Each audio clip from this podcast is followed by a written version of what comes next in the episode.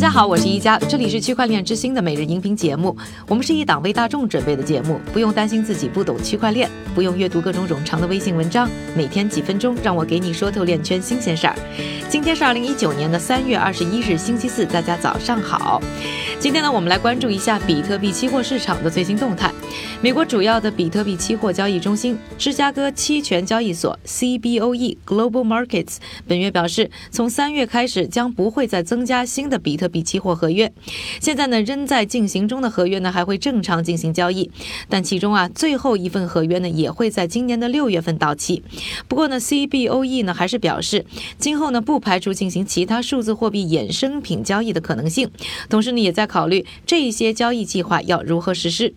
CBOE 交易所呢是在二零一七年十二月数字货币市场牛市顶峰的时候推出了首批比特币期货合约，交易代码 XBT。当时呢，一枚比特币的价格呢接近一点七万美元。在他们推出了比特币交易期货合约之后呢，又很快进一步的飙升至了将近两万美元。而比特币期货的上市呢，给投资人们，尤其是那些散户带来了更多的选择，带动更多的资金进场。但同时呢，也有人把比特币期货的出现看作是造成之后呢价格很快下跌的导火索。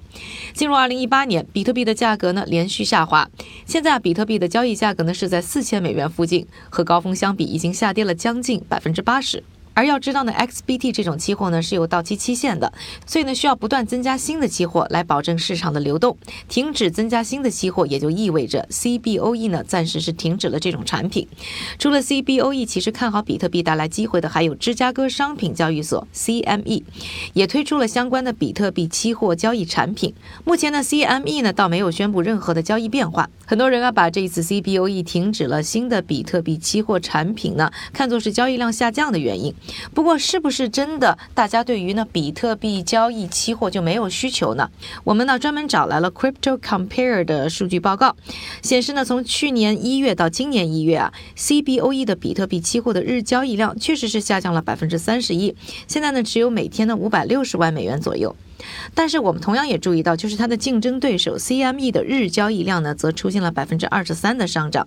历史数据还显示，CME 的比特币期货交易量啊更大，三十天的平均交易量呢是 CBOE 交易所的四倍多。也就是说呢，并不是整体市场对于比特币期货的需求呢在明显缩水，更多的呢是 CBOE 自己的产品并没有呢很好的经营。那交易量出现这么大的差距，有人是认为啊，是因为呢 CME 的比特币期货是放在了面向呢更大交易者群体的平台上，而 CBOE 呢使用的平台呢比较小众。另外呢，就是 CBOE 的期货价格呢只是对标呢 Gemini 这一家交易所，而 CME 呢则是综合了市场的各平台的价格。所以这一则消息呢，其实给我们更多的呢是如何经营呢比特币相关产品的一些经验。而这个消息的公布呢，似乎也没有对比特币的价格呢造成太太大的影响。说完了比特币期货交易的相关最新动态之后呢，下面的时间还是交给我们的韭菜哥，他为大家准备了一组呢链圈的最新快讯。好的，一家，我们今天先来看一组企业方面的消息。第一则，韩国最大的互联网公司 Kakao 旗下的金融科技公司 Dunamu 推出了区块链服务平台，旨在帮助企业使用区块链开展业务。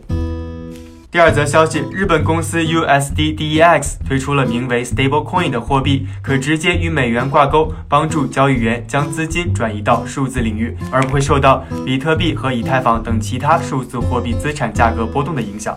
第三则消息，全球最大的电子元器件和技术解决方案提供商 Fnac 公司宣布，他们将与数字货币支付处理商 BitPay 合作，用于接受数字货币的支付。最后一则消息，网络安全解决方案提供商 Kadowski Security 与智能合同审计公司 Hosho 达成了战略合作伙伴的关系，为区块链生态系统提供了更大的安全保障。最后呢，我们再来看一则关于监管方面的消息。美国商品期货交易委员会前主席、哈佛大学的研究员 Timothy Massad 日前在一份报告中表示，应该加强对数字货币的监管，降低网络攻击的风险。